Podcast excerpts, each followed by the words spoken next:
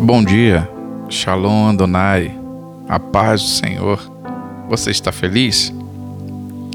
Em Provérbios 3:5 diz: Confie no Senhor de todo o seu coração e não se apoie em seu próprio entendimento.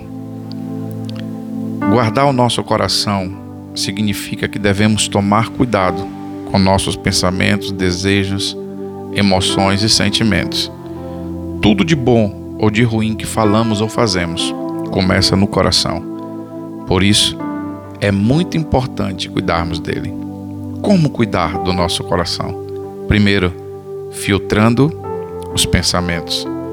Quando a palavra nos diz que precisamos guardar nosso coração, está nos dizendo que nossa vida depende dele, ou seja, assim como nossa vida física depende de ter o coração saudável, nossa vida espiritual depende dos nossos pensamentos, desejos e emoções serem conforme nos ensina a palavra de Deus. Segundo, protegendo a nossa mente. Muitas coisas no mundo podem atacar e contaminar nosso coração, tornando-o fraco e doente. A maior guerra que enfrentamos é travada em nossa mente. Por isso, a palavra de Deus nos ensina que devemos levar cativo todo pensamento à obediência de Cristo. Precisamos ouvir a voz de Deus, ouvi-lo falar ao nosso coração.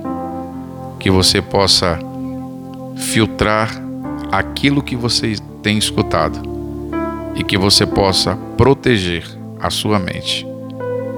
E pode ter certeza que o que diz em Romanos 12, você vai experimentar a vontade do Pai, que é boa, perfeita e agradável. Que Deus continue abençoando a tua vida e a tua família, no nome de Jesus. E não esqueça, eu e a minha família amamos a sua vida em nome de Jesus.